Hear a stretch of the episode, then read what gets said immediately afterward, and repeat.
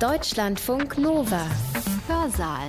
Diesmal wieder mit Hans-Jürgen Bartsch. Was glaubt ihr, wie viele E-Mails, Pressemitteilungen, Eingaben, Telefonate, Briefe, persönliche Ansprachen und Änderungswünsche solche Redakteure wie ich im Laufe ihres Berufslebens erhalten, die immer nur ein Ziel haben?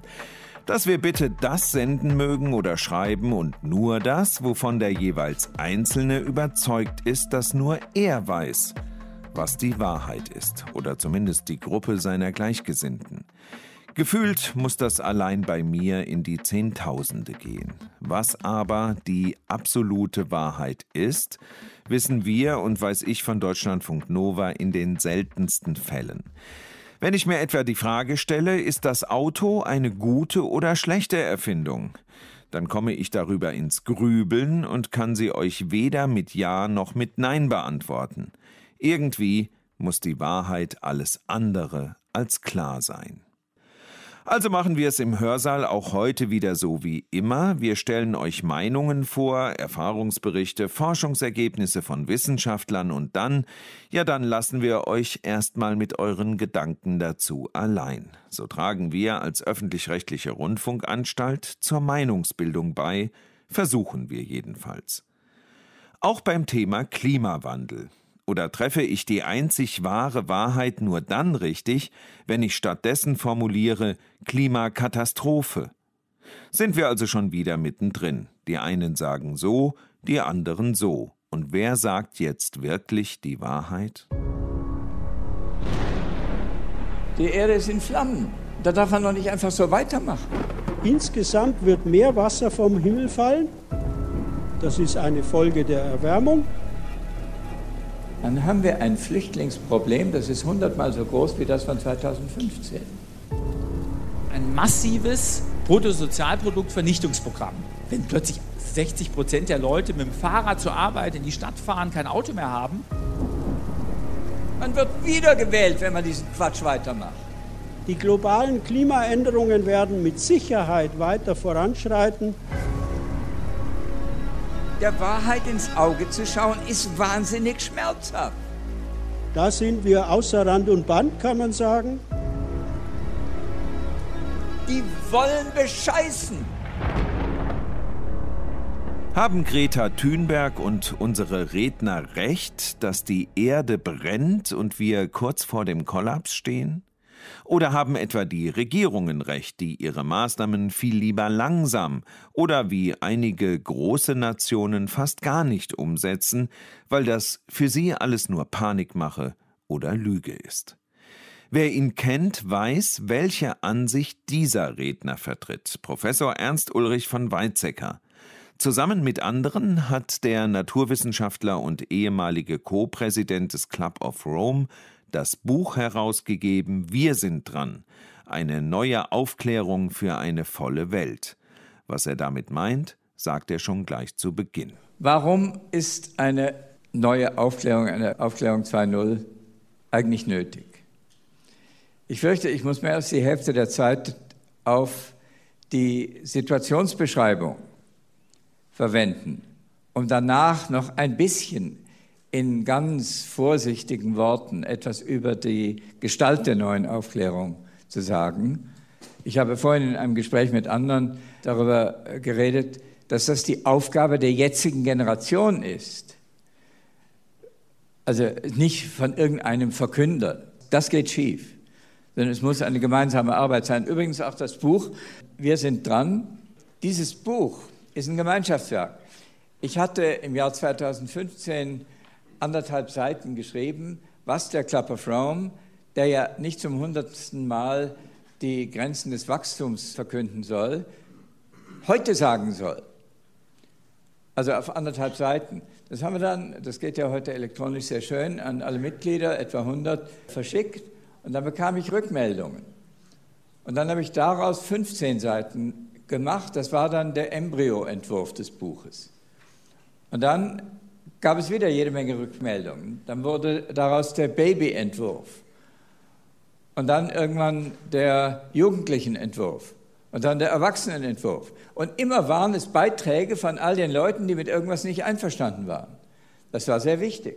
Also zum Beispiel sehr wichtig, eine meiner Nachfolgerin als Co-Präsident des Club of Rome, Mampela Rampela aus Südafrika, die hat gesagt, du darfst das Wort Aufklärung nicht positiv bewerten. Aufklärung ist für uns Afrikaner die Rechtfertigungslehre für Kolonialismus. Ja? Das wusste ich vorher nicht. Das weiß kein Deutscher normalerweise. Aber Afrikaner wissen das alle. Das heißt also, das war ein Ping-Pong, immer wieder neu nachdenken und daraus dann etwas gesamt gestalten.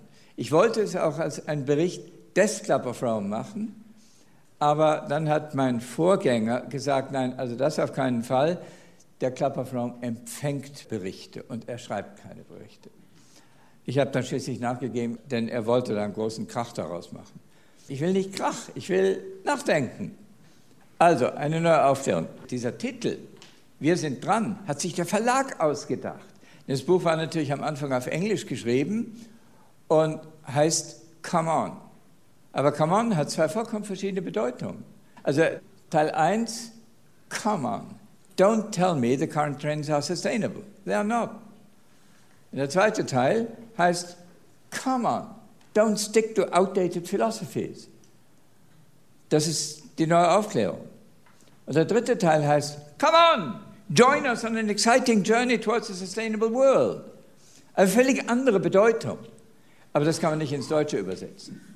Und da finde ich das ziemlich genial, was der Verlag daraus gemacht hat. Gut, also das ist jetzt der Sinn davon. Und wir klammern uns ein bisschen an eine Aussage von Herman Daly, dem langjährigen Chefökonomen der Weltbank. Das war also nicht ein grüner Spinner sondern einer, der mit der Realität in der ganzen Welt zu tun hatte. Und er sagte, es gibt einen riesigen Unterschied zwischen der früheren Welt und der heutigen Welt. Und die frühere Welt war leer, da war jedes Wachstum, auch Bevölkerungswachstum, was Wunderbares, eine Stärkung. Und in der vollen Welt ist fast das Gegenteil richtig. Ja? Und trotzdem, die Ökonomie ist natürlich erfunden worden in der leeren Welt. Und die tun immer noch so, als sei immer noch leere Welt. Also eben eine falsche Auffassung von Wachstum. Also eine Sache hat mich als ehemaligen Biologieprofessor ganz besonders verwirrt. Es ist ausgerechnet worden, das Lebendgewicht von drei Kategorien von Wirbeltieren.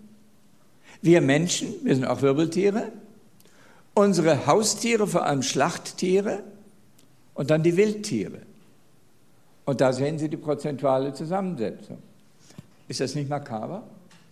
97 Prozent des Wirbeltiergewichts ist rund um den Menschen. Das ist das Anthropozän und zwar auf die grausamste Weise. Wir dürfen das Anthropozän nicht feiern, wir müssen es verfluchen. Jedenfalls, wenn ich eine Giraffe wäre. Aber ich meine, ein Punkt ist ja ganz einfach. In der Demokratie, da gehen die Menschen in die Wahlkabinen und nicht die Giraffen. Und entsprechend kommen die Entscheidungen raus in der Demokratie. Das geht immer gegen die Giraffen und für die Menschen. Man wird wiedergewählt, wenn man diesen Quatsch weitermacht. Ja? Das ist das Problem. Also auch die Demokratie ist ein Teil des Problems und nicht nur der Lösung. Aber gegen die Demokratie ist noch schlimmer. Aber auch das ist ein Teil des Anthropozän-Problems. So, gehen wir weiter. Ja, und ein volle Weltproblem ist die Klimaerwärmung. Das geht rauf und rauf und rauf. Jetzt ist gerade erschienen vom World Economic Forum die Problemlage für die nächsten zehn Jahre. Man könnte auch sagen, die nächsten 100 Jahre, das wissen wir nicht so genau.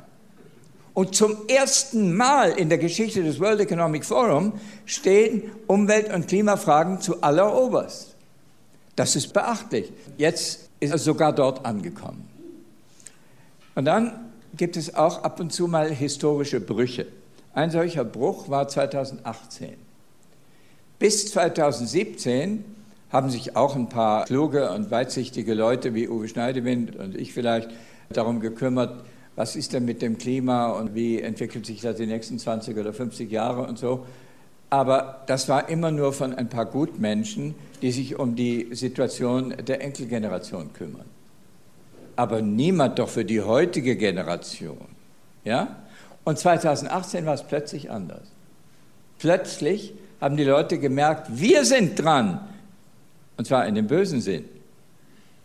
Weil das Klima sich verändert. Die Förster reden über fast nichts anderes als die Borkenkäfer.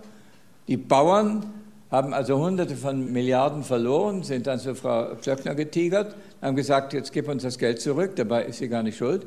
Und die haben auch einige hundert gekriegt. Und in Kalifornien sind lauter Häuser abgebrannt, aber keineswegs nur dort, sondern auch woanders. Die Deutschen haben davon nur gelernt, weil der gute Thomas Gottschalk seine Villa in Malibu verloren hat. Die ist aber abgebrannt, sonst hätten die Deutschen es gar nicht gemerkt. Das heißt also, plötzlich waren wir es. Und das Gleiche natürlich auch in Schweden. Also der andere Co-Präsident damals war Anders Wigman aus Schweden, mit dem habe ich einmal in der Woche telefoniert und da sagte er jedes Mal so ungefähr, schon wieder ein großer Waldbrand. Und das war der Grund dafür, dass plötzlich das damals 15-jährige Mädchen Greta Thunberg auf einmal eine Riesenresonanz hatte. Sie hat mir selber gesagt, hätte sie den Schülerstreik im Jahr 2017 ausgerufen, hätten sie alle für verrückt gehalten. Hätte niemand zugehört. Und 2018 wusste jeder Schwede, das Mädchen hat recht. Also ein richtiges Bruchjahr. Und das muss man feiern. Da war ich natürlich auch ganz schnell bei Scientists for Future. Und jetzt hat Antonio Guterres, der UNO-Generalsekretär, bei der Eröffnung der Klimakonferenz in Madrid gesagt, ja, also die Erde brennt, die Erde ist in Flammen. Da darf man noch nicht einfach so weitermachen. Und da sieht man also jetzt in Südamerika, in Sibirien, Alaska und Nordkanada und äh, dann natürlich jetzt in Australien riesige Waldbrände. Also da kommen die guten Plan for the Planet Leute gar nicht nach, die da also überall Milliarden Bäume pflanzen, das ist großartig. Aber das Abbrennen geht schneller leider.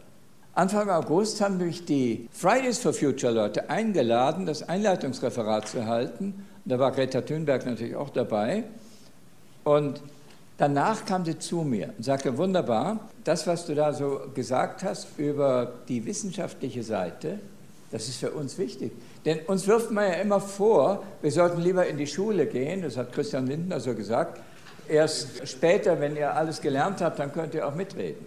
So ein Quatsch.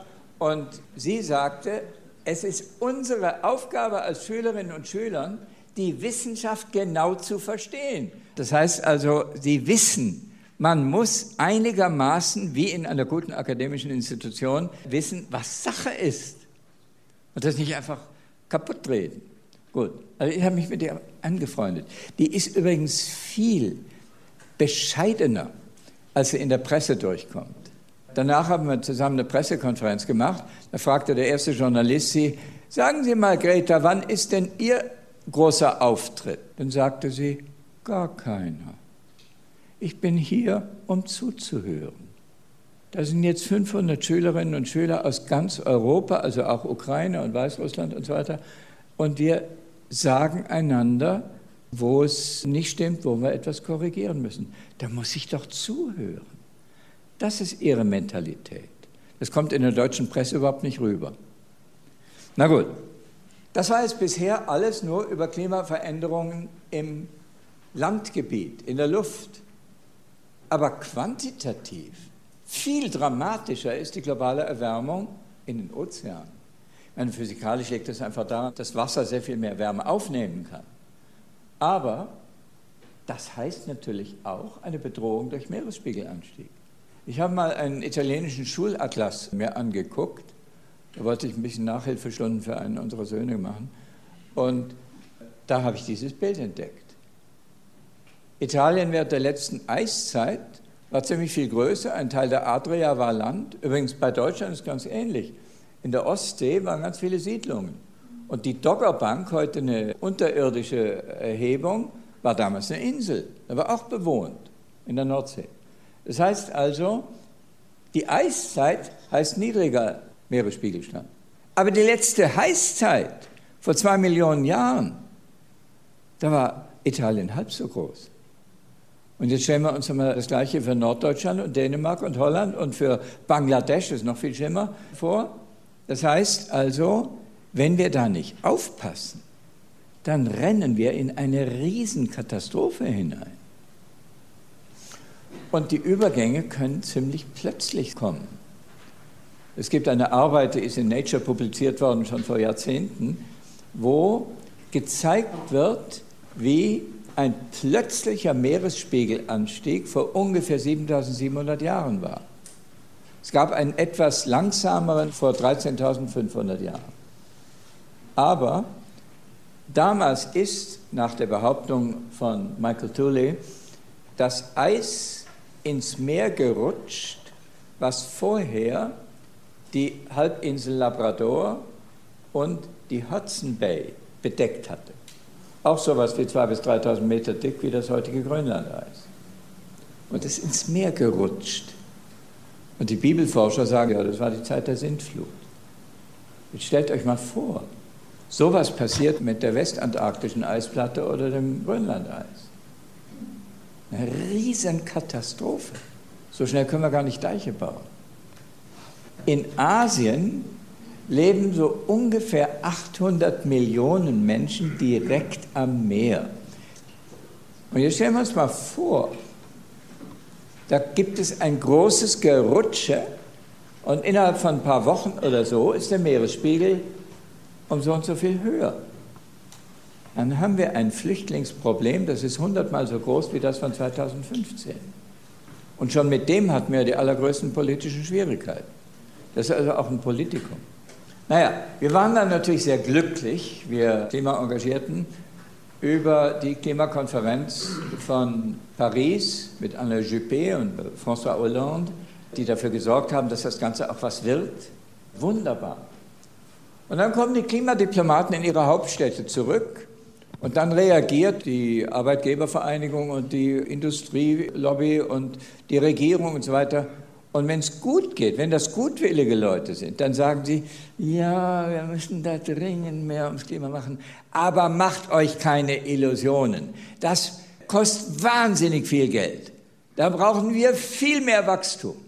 Das ist die automatische Reaktion, wie die heutige Politik reagiert, und zwar in allen Ländern der Welt. Immer wenn es irgendwo ein Problem gibt, die Antwort heißt mehr Wachstum. Die Frage ist, ob das die richtige Antwort ist. Nein, es ist eine idiotische Antwort. Wir sind einigermaßen gute Diagnoseärzte. Wir haben gemerkt, die globale Erwärmung ist eine gefährliche Krankheit. Aber wir sind komplette Versager als Therapieärzte. Systematisch schlagen wir Therapien vor, die die Krankheit noch schlimmer machen. Würdet ihr zu solchen Ärzten gehen? Ich hoffe nicht. Aber wir sind solchen Ärzten ständig ausgesetzt. Das sind die heutigen Politiker. Aber natürlich auch das Volk, was solche Politiker wählt.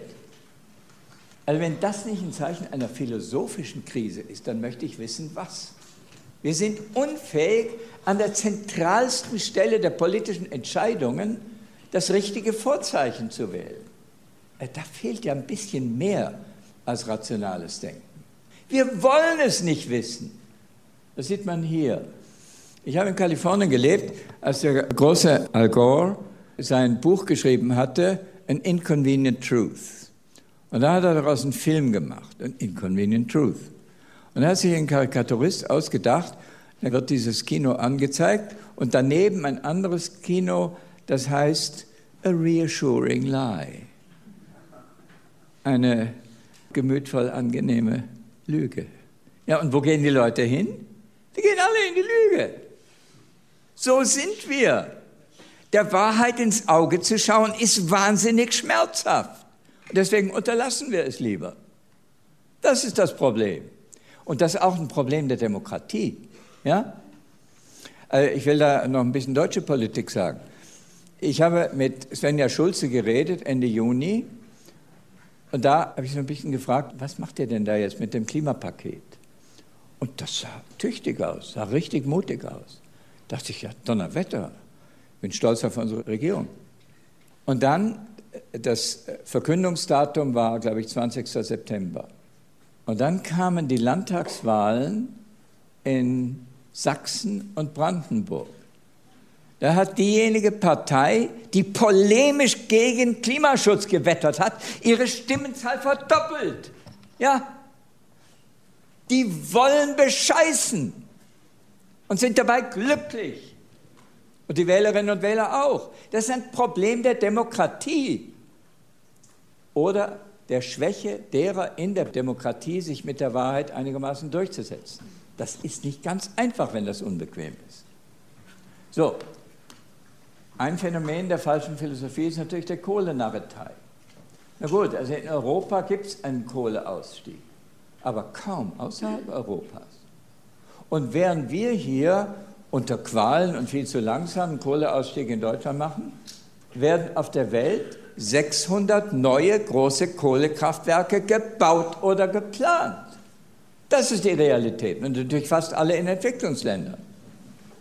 In anderen Worten, eine Klimapolitik, die nur die Industrieländer betrifft, ist weitestgehend sinnlos physikalisch gesehen. Politisch gesehen nicht, aber physikalisch gesehen. Was machen wir denn dann? Übrigens, wir sollten endlich mal aufhören, ständig unser Europa zu geißeln. Im Guardian war Anfang November dieses Bild. Schwarz sind die Länder, die überhaupt nichts machen, die einfach gegen Klimaschutz sind. Rot sind die Länder, die irgendwas verbal verkündet haben, aber ist viel zu wenig.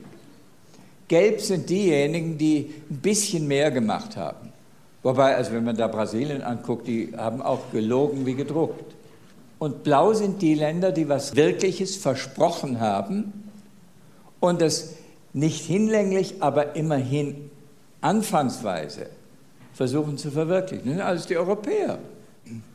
Aber das eigentliche Problem ist, wie kriegen wir die Entwicklungsländer aufs Boot?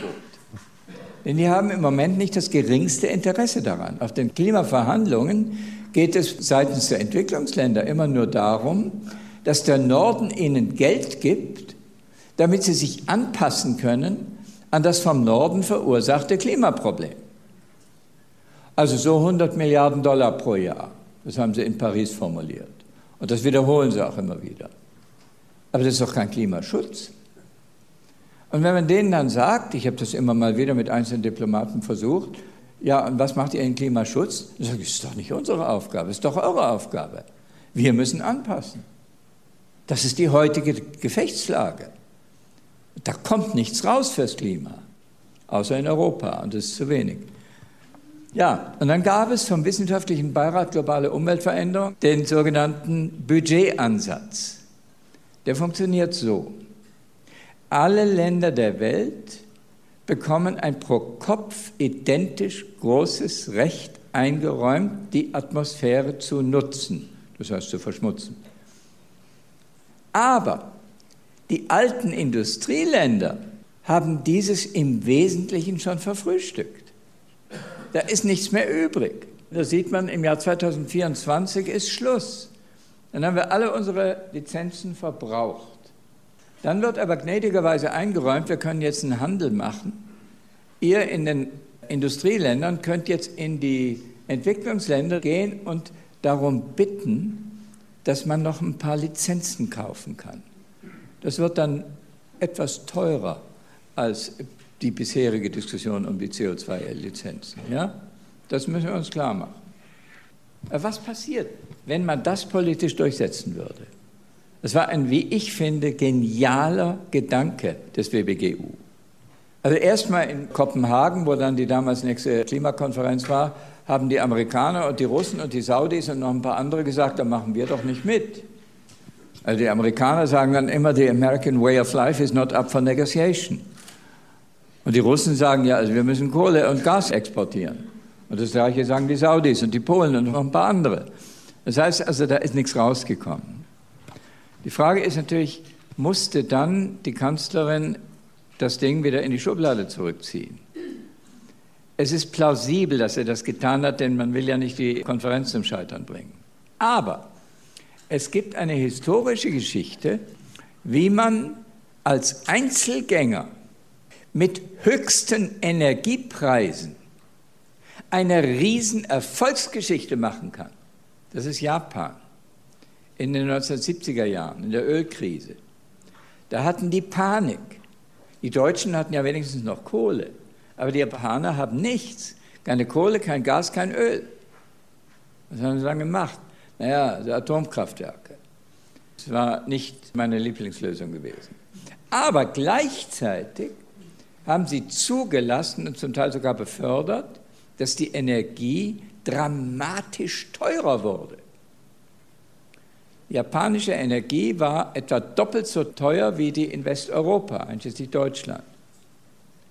Und dreimal so teuer wie in den USA und fünfmal so teuer wie in der Sowjetunion. Die gab es damals noch. Und was war die Folge? Natürlich hat der Industrieverband Keidan Ren gesagt, das ist das Ende der japanischen Industrie. Das sagen die immer. Das ist ein Automatismus. Aber genau das Gegenteil ist passiert. Die haben eine dramatische industrielle Entwicklung mit Energieeffizienztechnologien gemacht. Also zum Beispiel haben sie Eisenbahnweisen auf Schnellzüge umgestellt und die fünfte Computergeneration und aus Keramik Hochtechnologie gemacht und lauter solche Sachen. Und Japan war der große Liebling der Börsen. Die waren so wahnsinnig erfolgreich.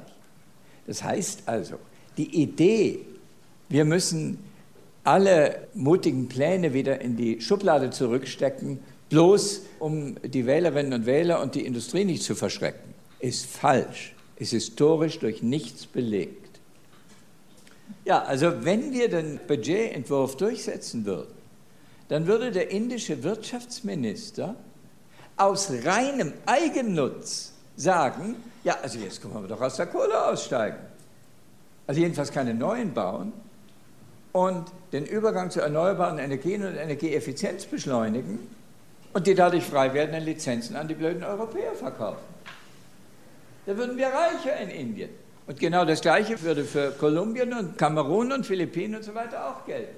Es war eine geniale Idee, wie man dazu kommt, dass die Entwicklungsländer ein Eigeninteresse am Klimaschutz haben und nicht nur an der Klimaanpassung. So, anderes Kapitel, die Landwirtschaft ist heute der größte Feind der Natur. Das ist furchtbar, das darf man nicht öffentlich sagen. Also sich mit dem Bauernverband anlegen ist nicht gut. Aber es ist leider wahr. Die Biodiversitätszerstörung durch die Landwirtschaft ist grausam und läuft immer weiter. Immer unter dem Slogan, ja, wir müssen eben die Hungrigen in der Welt füttern. Und dann kommt sowas raus. Da ist nichts mehr übrig an Biodiversität. Und dann kommt noch was Klimapolitisches dazu. Diese Böden sind Klimagegner. Dagegen ein guter Boden ist ein CO2-Fresser. Also wenn man einen richtig guten, gesunden Boden hat, dann macht er aus CO2 Biomasse. Wurzelwerk natürlich jede Menge und dann Pflanzen und eben auch Wälder. Aber insgesamt ist ein Quadratkilometer guter, humusreicher Erde klimapolitisch praktisch so gut wie ein Wald, ein Quadratkilometer Wald. Aber was wir jetzt politisch machen müssten, wäre natürlich, den Bauern Prämien für Humus geben, statt bloß für Scheffel Soja irgendwas. Im Club of Rome haben wir Hans Herren, einen der ganz großen Pioniere in Sachen gesunde Agrarwirtschaft. Judy Wakundu konnten wir in den Club of Rome nicht reinholen, weil er Ministerin geworden war. Aber Agriculture at the Crossroads, ich glaube vor elf Jahren publiziert, ist ein toller Bericht darüber, wie man weltweit was Vernünftiges machen kann. Und dann die Ressourceneffizienz. Das ist natürlich auch eine Riesenarbeit, müssen wir alle machen. Ich habe mit einem australischen Team dieses Buch Faktor 5 gemacht. Die Chinesen sagen, das ist doch im Grunde der Blueprint für unseren 13. Fünfjahresplan. Da steht doch alles drin, was wir machen müssen, wenn wir weiter wollen mit dem Wachstum. Also, wir zeigen, dass eine Verfünffachung der Energieproduktivität und der Mineralienproduktivität, auch der Wasserproduktivität, technisch ohne weiteres möglich ist. Ein Beispiel, das Passivhaus in Darmstadt erfunden von Wolfgang Feist und seinem Team, ist zehnmal so gut in der Energieeffizienz als ein normaler Altbau. Nur der Ärger ist, Wenn Sie heute mit dem Altbau zur Sparkasse gehen und einen Kredit haben wollen für einen Umbau in Richtung Passivhaus, dann sagen die, nö, Sie sind zu alt, äh, vor allem ich natürlich, und die Amortisationszeit bei den heutigen Energiepreisen, das ist vielleicht 25 Jahre. Solche Kredite machen wir nicht. Das heißt also, es passiert fast nichts in Richtung Faktor 5. Es ist nicht rentabel. Also, wir müssen das politisch regeln. Wir müssen politisch dafür sorgen, dass die Preise halbwegs die ökologische Wahrheit sagen.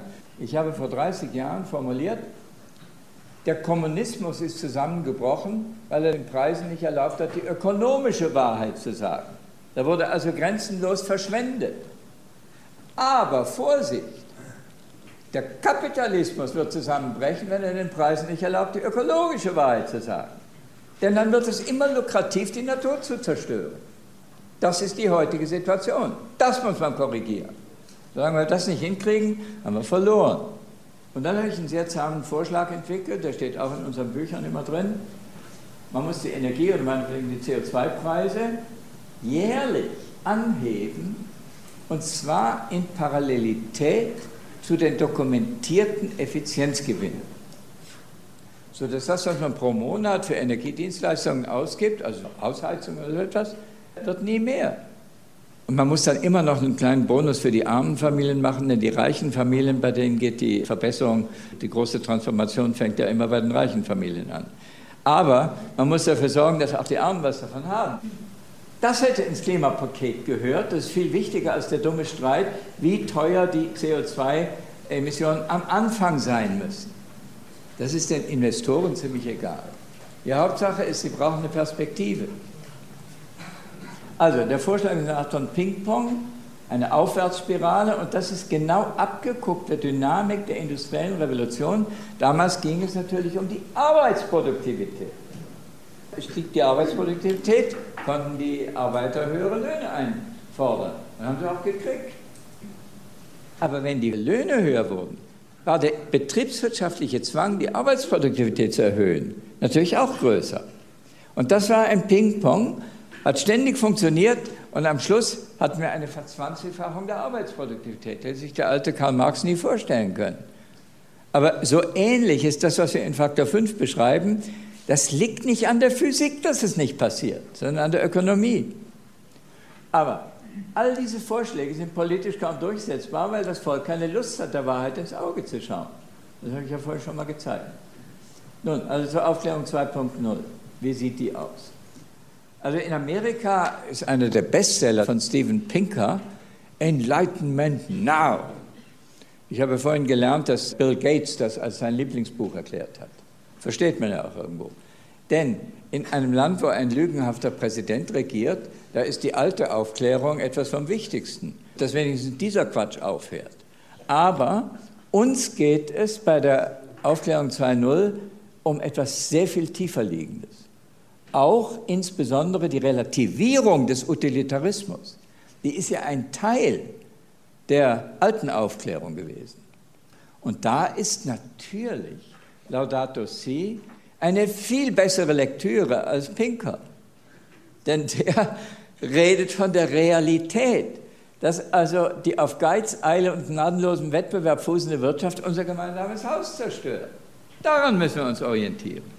Und dann haben wir uns angeguckt, wie heute die großen Denker aus dem 18. und 19. Jahrhundert wahrgenommen und zitiert werden. Und im Wesentlichen fehlerhaft. Also zum Beispiel Adam Smith. Für ihn war es völlig klar, dass die geografische Reichweite des Marktes, der unsichtbaren Hand, identisch ist mit der Reichweite des Rechts. Das heißt, der Markt ist eingefasst in ein Rechtssystem, ein einklagbares Rechtssystem. Dann ist der Markt in Ordnung. Aber heute ist der Markt global und das Recht ist national, da kann man dreimal raten, wer gewinnt. Da gewinnt immer der Markt mit seinem Imperativ der Kapitalrendite und dann müssen die Staaten hinterherlaufen. Das heißt, das Recht gehorcht dem Markt und nicht umgekehrt. Das geht falsch. Aber diese Sorte von Ökonomie wird in den Lehrbüchern der Ökonomie unter Absingen von Hymnen auf Adam Smith verteidigt. Die haben den Adam Smith nie verstanden. Und ganz analog mit David Ricardo. Das war der Vorreiter für den internationalen Handel. Da gibt es das berühmte Beispiel von ihm, ist doch gut, wenn die Portugiesen viel mehr Weintrauben anbauen, als sie je konsumieren können und die Briten viel mehr Textilien, als sie je anziehen können. Und dann machen sie miteinander Handel, werden beide reicher. Großartige Entdeckung. Aber für ihn blieb das Kapital bitteschön ortsfest. Das ist nicht über die Grenzen gewandert. Und was ist heute? Das Kapital ist der mit Abstand mobilste Produktionsfaktor und saust in fast Lichtgeschwindigkeit um den Globus und versklavt die Realökonomie. Und das unter Absingen von Hymnen auf David Ricardo. Es ist grotesk. Oder Charles Darwin. Für ihn war der Wettbewerb im Wesentlichen lokal. Und geografische Grenzen waren eine Stütze für die Entwicklung von Vielfalt, für die Evolution. Auf den Galapagos-Inseln fanden lauter Finken, anatomisch gesehen waren das alles Finken, und die haben im Laufe von ein paar Millionen Jahren lauter Sachen gelernt, die irgendwo anders auf dem Festland andere Vögel gemacht haben. Der da, der hat einen Kaktusdorn abgezwackt und hat damit seinen Schnabel verlängert, damit er eine Borke poolen kann und da irgendwelche Weichtiere rausholen kann. Und Darwin hat messerscharf geschlossen, hätte es Spechte auf Galapagos gegeben, hätten die Finken das nie gelernt. Ja? Also die Abwesenheit von Konkurrenten als Voraussetzung für eine lokale Evolution. Das ist das Gegenteil von dem, was uns die Ökonomen immer um die Ohren klatschen. Ja? Die merken das gar nicht. Die zitieren Darwin für ihren Quatsch. Und noch deutlicher ist übrigens mit dem Populationsdarwinismus, also Neodarwinismus, wo die Nichtausrottung der rezessiven Gene die Voraussetzung für die Evolution der Vielfalt ist. Weil die ja versteckt sind unter den dominanten Allelen. Also blaue Augen sind rezessiv, braune Augen sind dominant. Und wenn man von Vater blaue Augen, von Mutter braune Augen hat, hat man braune Augen. Das ist der Mechanismus. Aber der Witz ist, dass die blauen Augen dadurch nicht ausgerottet werden, selbst wenn sie vielleicht evolutionär negativ wären. Sind sie nicht, aber könnte ja sein. Das heißt also, es akkumuliert millionenfach die rezessiven Mutanten. Und dann kommen irgendwann mal Katastrophen, neuer Parasit oder irgendwas. Und dann kommen die rezessiven Mutanten plötzlich zum Vorschein weil die statistische Wahrscheinlichkeit, dass das gleiche Gen von Vater und Mutter kommt, tausendmal größer wird. Und dann ist mit einer vernünftigen Wahrscheinlichkeit, meinetwegen 1 zu 100, eine von diesen rezessiven Mutanten die richtige Antwort auf den neuen Parasiten. Das heißt, es ist für die Evolution großartig, dass die nicht ausgerottet werden. Es ist wiederum das präzise Gegenteil von dem, was die Ellbogenökonomen einem ständig verklickern. Das muss man mal lernen. Das ist ein Teil der Aufklärung. Nur, das geht nur gegen die Ökonomen. Ein Teil der Aufklärung 2.0 muss auch die Zurückdrängung der analytischen Philosophie sein. Ich habe sechs Jahre meines Lebens in Amerika zugebracht, habe ich gesehen, die tun so, als sei analytische Philosophie alles. Es gäbe es gar nichts anderes. Na, was kann die analytische Philosophie über die Ratte rausfinden? Er kann sie tot machen und da hat man irgendwas über die Anatomie, wenn es hochkommt, auch über die Biochemie gelernt, aber nicht wahnsinnig viel. Und für die Ratte in einem dynamischen Ökosystem lernt man dabei gar nichts. Ja? Aber die analytische Philosophie ist das Einzige, was erlaubt ist in den akademischen Vereinen von Philosophie im angelsächsischen Raum. Und dann ganz übel ist natürlich der Sozialdarwinismus. Das ist ein philosophischer Fehler. Aber im angelsächsischen Raum wird er wie ein Naturgesetz gehandelt. Es sei einfach naturgesetzlich, dass der Starke sich immer durchsetzt und dass er das auch tun soll. Und das hat Herbert Spencer erfunden. Übrigens Verwandter von Darwin, aber viel dümmer als der Darwin. Darwin war viel besser. Hat er also gesagt, der Spencer, der Staat soll doch nicht den Schwachen helfen. Die Evolution wird den Staat überflüssig machen. Indem die Starken die Schwachen ausrotten, dann hat der Staat nichts mehr zu tun. So einfach. Es gibt eine Anekdote von diesem widerlichen Spencer. Da war er in New York und sah, wie die Einwanderer Die mussten erstmal durch Ellis Island, durch irgendwelche Kontrollen und dann schließlich waren sie also draußen und dann sind sie also zu Hunderten und Tausenden verreckt, weil die hatten Hunger, hatten Krankheiten und niemand hat ihnen richtig geholfen. Dann sah er das. Und da hat er seinen Begleitern ausgerufen, We are the privileged observers of evolution at work. Ja? So einer war das. Das war der berühmteste Intellektuelle der zweiten Hälfte des 19. Jahrhunderts. Und das sitzt ganz tief drin in der angelsächsischen Welt. Also, auch eine philosophische Krise. So, wie soll es denn konstruktiv aussehen? Wir haben uns gedacht, naja, es muss mehr Balance rein. Zum Beispiel auch, dass jemand das Gegengewicht gegen diesen komischen Herbert Spencer aufbaut. Das muss auch einfach mal sein. Allein schon intellektuell. Also zum Beispiel zwischen Herz und Verstand. Oder zwischen Mensch und Natur. Also was ich da vorhin über die Wirbeltiere gesagt habe, das ist ja nicht eine Balance. Das ist das Gegenteil. Oder zwischen Kurzfrist und Langfrist. Die heutige Ökonomie mit ihren Vierteljahresabschlüssen, das ist Kurzfrist. Dabei ist Kurzfrist auch legitim. Also wenn ich durstig bin, dann will ich jetzt trinken und nicht erst in 30 Jahren. Das versteht man ja. Aber wenn es um Klima oder die Entwicklung der Ökosphäre geht, irgendwas, das sind dann Jahrhunderte. Also das muss in vernünftiges Balance kommen. Die heutige Ökonomie ist einfach kurzfristig. Oder zwischen Staat und Markt. Das habe ich ja am Beispiel Adam Smith gesagt. Oder zwischen Gerechtigkeit und Leistungsanreiz. Das ist der Dauerstreit in der Politik. Die linke Seite will Gerechtigkeit, die rechte Seite sagt, wir brauchen Leistungsanreiz. Aber das heißt doch nicht, dass einer Recht und der andere Unrecht hat. Die haben doch beide Recht oder zwischen Staat und Religion. Ich vermute, niemand hier im Raum möchte einen islamischen Staat hier einrichten. Oder einen christlichen Staat vor Luther mit bestechlichen Päpsten und so weiter. Auch nicht gut. Aber ein Staat, der deswegen dann die Religion unterdrückt oder verbietet oder knechtet oder irgend so etwas, ist auch völlig idiotisch. Ja? Es muss eine vernünftige Balance geben. Oder zwischen Innovation und Bewährtem. Und man kann dann noch hunderte anderer Balanceaussagen machen. Ich will da jetzt nicht weiter reingehen. Da habe ich noch ein paar Beispiele.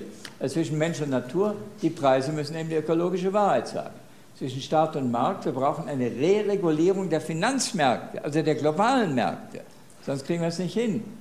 Und da haben wir uns übrigens eine gute Sache ausgedacht, steht auch und wir sind dran, nämlich eine winzige Tobin-Steuer, eine Kapitaltransaktionssteuer. Winzig die stört keinen vernünftigen Händler in der Wechselstube. Null. Aber die computerisierten Algorithmen, mit denen die heute automatisierten Spekulationsgaunereien machen, die würden bestraft. Denn wenn Sie innerhalb von einer Millisekunde eine Transaktion machen, dann hat man natürlich in einer Sekunde 1000 Transaktionen.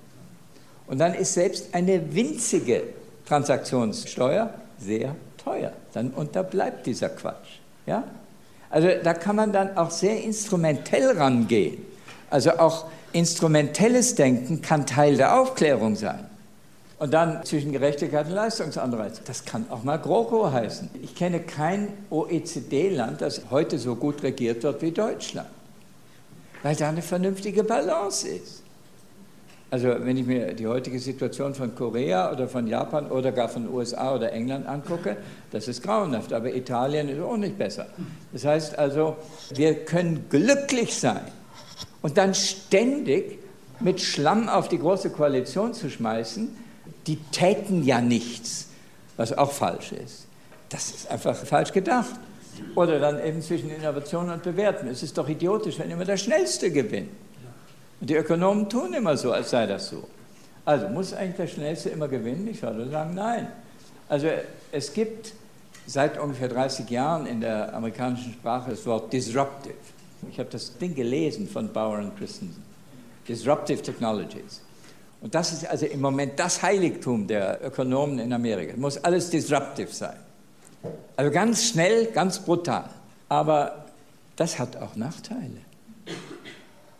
Also bei HP, Hewlett Packard hieß das früher, da gibt es jetzt einen Vice President and Chief Disruptor. Das ist eine Berufsbezeichnung. Ja?